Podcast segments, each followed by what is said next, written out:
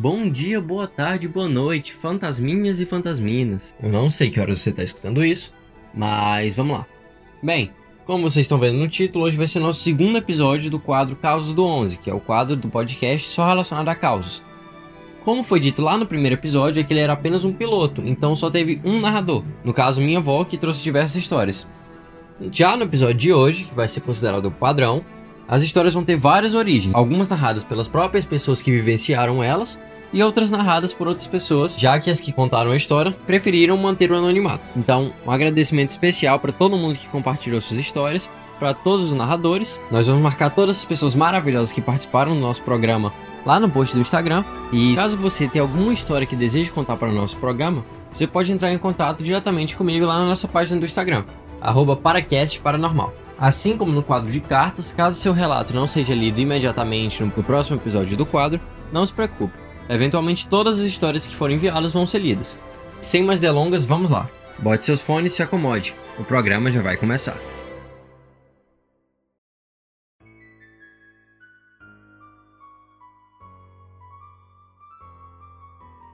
O meu nome é Silva, tenho 21 anos e eu gostaria de compartilhar uma história que eu acho ela bem bizarra que aconteceu comigo.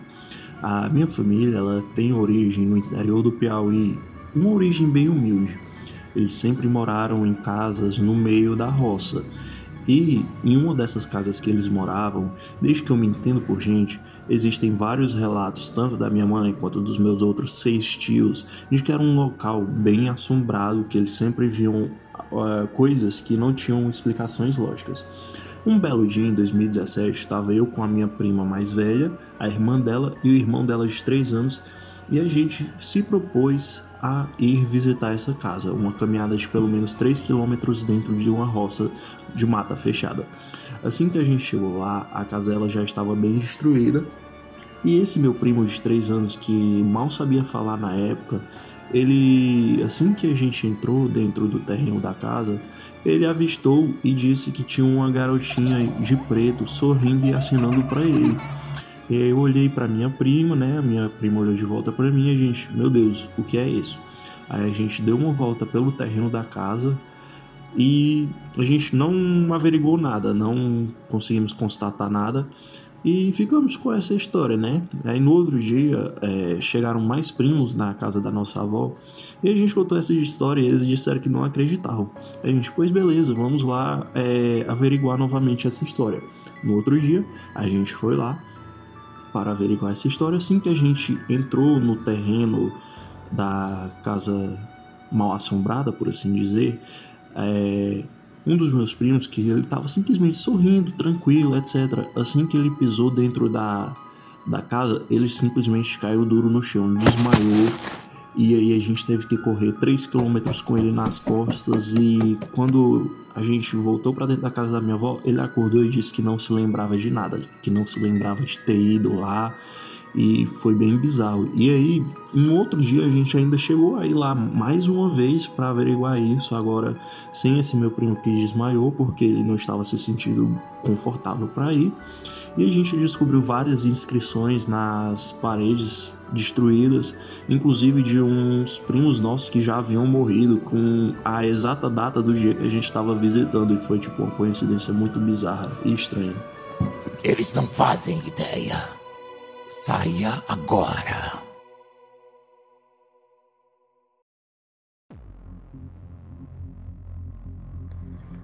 É, eu toda a vida morei, nasci e me criei na cidade, né? Mas é, sempre fui muito ligado à cidade onde meu pai nasceu, que é no interior do Maranhão.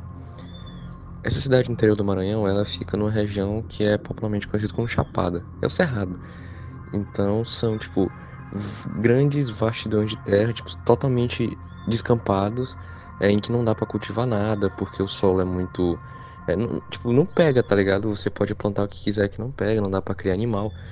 Então, é, essa cidade fica localizada nesse lugar. A cidade tem as casas e os arredores da cidade são completamente desertos. Tem pequenos povoados, mas devido ao ambiente, ao local, é muito difícil ter é, pessoas que trafegam entre, as, entre os povoados e tal. É mais de carro e 90% das vezes de dia. É... Então, assim, eu fui para lá a primeira vez em, ju... em janeiro, cheguei lá em janeiro, e em janeiro, época de chuva, né? E no meio dessa, dessa, desse cerrado existia uma lagoa que foi cavada artificialmente porque de lá se tirou barro para construir um açude para represar o rio Parnaíba. Essa cidade fica margeando o rio Parnaíba. Então, é, o rio Parnaíba tinha um braço, foi tirado o, o barro para fazer o açude e ficou uma lagoa muito grande. Um, um, buraco que quando chove em época de chuva ele fica é, é, vira um lago, né, uma lagoa, e na época de seca fica aquele buraco no chão. Por ser uma vastidão de terra né, muito grande, sem, sem casas por perto, sem plantação, sem nada, desde muito tempo se ouvia dizer que de madrugada aconteciam coisas estranhas lá, tipo, é, é meus avós contam que por isso que ninguém anda muito lá de madrugada, porque às vezes é, dava pra ouvir uns barulhos sinistros e, tipo, é, via umas luzes rasgando o céu. E com a passada tecnologia, né, tipo, com a avançada tecnologia, o pessoal do sul do país veio, é, plantou soja lá, hoje em alguns lugares tem soja, e mesmo hoje ainda se vê na plantação, às vezes é, amanhece nas plantações de soja, é, pedaços no meio da plantação queimados, é, sem qualquer restígio de fogo, coisa do tipo. Pois bem, é, nessa lagoa, que foi criada devido à estação do barro, é, é muito comum que as pessoas vão para acampar, porque é um lugar bonito, é, quando tá cheio, né? E aí eu fui com alguns amigos para acampar. A gente geralmente para acampar sai 5 horas para passar a noite, né? E a gente foi, só que como a gente não tinha barraca, a gente fez que nem os, tipo, todo mundo faz. Perto da lagoa tem umas árvores, não tão perto, mas coisa de uns 150 metros, 100 metros. E a gente arma rede entre as árvores bota uma fogueira no chão e fica lá conversando a noite toda. Beleza. Isso em janeiro. O, o, a, a lagoa tava cheia, tá ligado? E essa lagoa é funda. Porque como foi cavado muita coisa, lá deve ter uns 7 metros de profundidade. Então a gente armou as redes e, e foi dormir. Quando foi coisa de umas 4 e meia, já chegando 5 horas, é, pertinho do sol raiar, é, a gente tava dormindo e a gente acordou com um barulho de avião. Tipo, só que avião, você ouve, ele passa e pronto, passou. Só que era um negócio que ficava indo e voltando, tipo, era um, um barulho, não, não sei te explicar, não era uma turbina, mas era um, um barulho de algo que ficava, tipo, rondando em cima, entendeu? A gente acordou com o barulho e, tipo, simplesmente do absoluto nada, a gente estava a 150 metros, a gente viu um pontinho de luz. Era um, era um negócio muito difícil de descrever porque como estava escuro a gente não tinha tanta visibilidade. Mas devido à luz da lua refletir na, no espelho d'água, a gente conseguiu ver um, um negócio tipo. E o mais louco é que esse negócio entrou na água e não gerou onda, né? tá ligado? Quando tu joga uma pedra, tipo a água trepida e voa água, espirra água. Não, ele simplesmente entrou, não fez nenhuma onda na lagoa, não respingou água e a gente ficou sem entender. Entendeu? A gente ficou sem entender. Demorou uns 35 segundos, ele saiu de dentro do negócio e alçou o voo. E quando ele saiu, ele também não causou trepidação, não causou ondas, não causou respingo, nada. Tipo, ele entrou limpo e saiu limpo. E aí a gente ficou naquele, sabe, tipo, ninguém mais dormiu. A gente por muito tempo até pensou que fosse alguém com uma lanterna, é, apontando pra água e subindo. Só que a gente não, não via como ser uma lanterna, porque ou, ou, tipo alguém fazendo zoada, alguma coisa perto, tá ligado? Porque não tinha, é um lugar isolado. E a gente ficou com isso na cabeça. Isso foi em janeiro, época de chuva, tava cheio. Voltei para Teresina, passou o ano, entrei de férias, fui para lá em julho. Julho já é o período seco. A lagoa não tava mais, é, não tinha mais espelho d'água, mas o fundo dela tava meio barrento, porque ela não tava totalmente seco. E a gente foi lá para ver se a gente achava alguma coisa. E aí é que mora um negócio mais louco. Quando a gente chegou, a gente viu no barro como se alguma coisa oval, oval não, mas é, uma coisa redonda, meio oval, tivesse feito pressão no solo porque tinha um, um diâmetro assim, um buraco diametral no, no chão, no, no, no, barro. É como se alguma coisa pesada tivesse literalmente pousado e ficasse, ficasse aquela marca. E aí a gente ligou os pontos, não tinha como ser uma lanterna porque não tinha ninguém perto, não tinha como ser uma máquina, alguma coisa, porque enfim, era quatro e meia da manhã, não tinha ninguém perto. A porra do negócio entrou limpo e saiu limpo. E seis meses depois a gente achou o buraco no chão em que ela fez quando provavelmente encostou. O que era, velho? Não sei. Eu sei que esse negócio entrou no espelho d'água sem causar oscilação, sem causar ondas, sem causar respingos. É, entrou e saiu. Uma zoada como se fosse de, de motor, mas não era bem de motor de avião, era alguma coisa nesse sentido, mas não era exatamente aquilo. É, e aí a gente viu, depois, seis meses, quando o negócio secou, como se ele tivesse ido até o fundo, feito peso né, sobre o, o, o fundo, o leito do, do, da lagoa. E aí quando a lagoa secou, ficou lá o, o, o, o espaço, entendeu?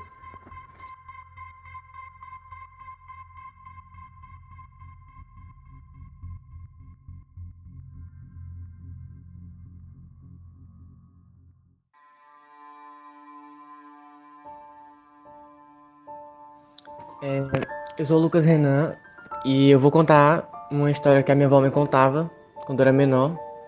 E ela me contou, na verdade ela, ela me contava me contou várias vezes, né, essa história. Que é lá onde ela morava, né, em Eliseu Martins. É, tinha, lá tem uma serra, né? Bem alta, inclusive.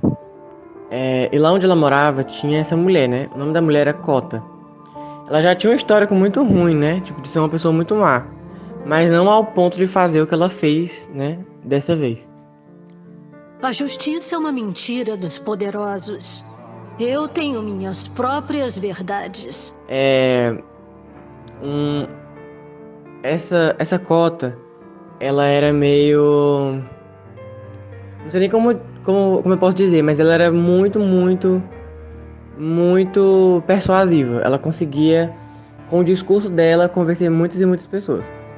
E aí, um belo dia, a cota é, já era conhecida, né, pelo, por ser muito má na população.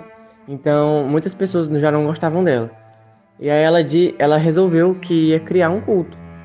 E ela começou um culto dizendo que o fim do mundo ia chegar. Esse foi a, essa foi a premissa dela, né? E que quem estivesse no culto junto com ela se salvaria. Já passei por coisa pior. A traição vem de quem você menos espera. E aí, por ser cidade pequena, é, as pessoas tinham muitas superstições, as pessoas realmente acreditaram nisso, mesmo não gostando dela. Muita, muita gente acreditou nisso. E aí, é, ela foi juntando pessoas, juntando pessoas. E, inclusive, da família da minha avó, primos e sobrinhos. Até que um dia ela falou que tinha chegado o momento que eles precisavam fazer uma última coisa, que era subir nessa serra, né, que eu mencionei anteriormente, e sacrificar duas crianças, porque aí eles se salvariam do fim do mundo. Muito que bem. Eles subiram na serra, todos eles, acho que era, se não me engano, um grupo assim, de 100 pessoas. E levaram duas crianças com eles. Quer dizer, duas não, perdão três crianças, dois irmãos e um menino. Chegaram lá em cima, no topo da serra, com as três crianças, e eles iniciaram o processo de sacrifício. Eles realmente mataram o menino, queimaram o menino vivo, mas as, as duas irmãs elas conseguiram é, fugir e avisaram aos outros o que estava acontecendo. E aí, quando se descobriu, teve uma caça contra essa mulher. Aí ela foi presa e morreu na prisão. Eles queriam uma vilã, eu virei uma vilã! Só que isso deixou sequelas até hoje, porque, de acordo com a minha avó, ninguém mais subiu naquela serra depois do que aconteceu. E é isso.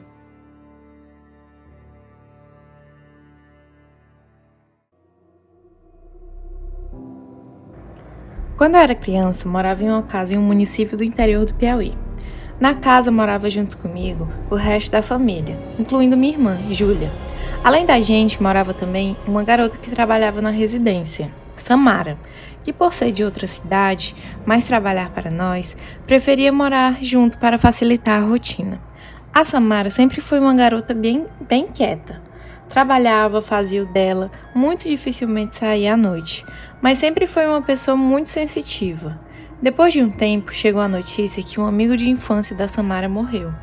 E ela sofreu muito com essa notícia, pois além de ser o melhor amigo dela, os dois foram criados como irmãos. Realmente foi uma notícia que abalou muito o psicológico da moça. A cova que abro é para você. Passado um tempo depois da morte, a gente notou que ela estava mais tranquila. Em uma conversa futura, chegamos a descobrir que a Samara, na realidade, ainda mantinha o contato com esse amigo que havia falecido, mas como espírito. Ela falava como se ele fosse o anjo guardião dela, alguém que sempre estava presente. Às vezes eu cheguei até a ver ela falando bastante mesmo, como se fosse uma conversa.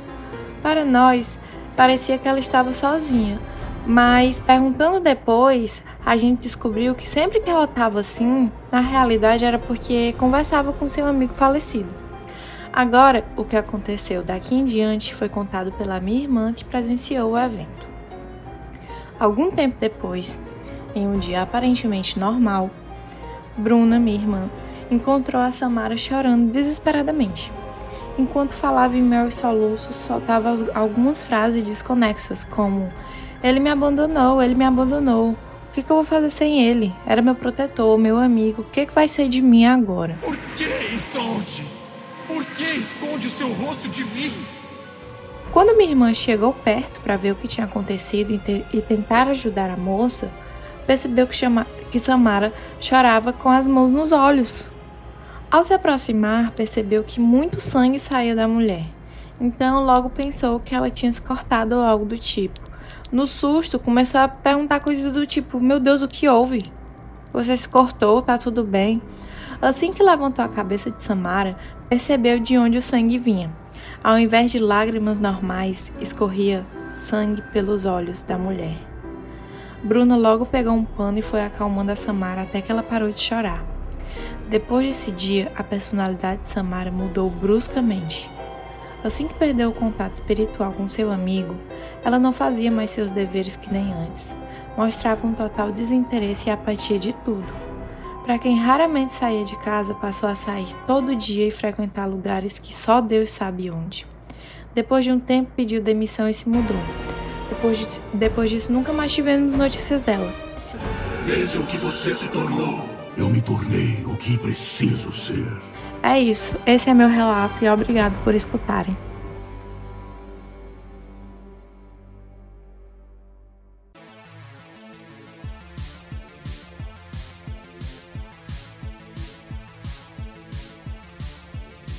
E assim chegamos ao fim desse episódio do Paracast. Gostou do programa e quer ajudar a gente a crescer? Lembra de compartilhar com seus amigos e nos seguir no Instagram. Mais uma vez, arroba Paracast Paranormal. Seu compartilhamento ajuda demais a fazer nosso podcast crescer e melhorar, sempre em busca de mais qualidade e de um serviço cada vez melhor. Antes do adeus, lembre de trancar bem as portas e olhar sempre embaixo da cama antes de dormir. Um abraço do seu anfitrião, 11. Fui!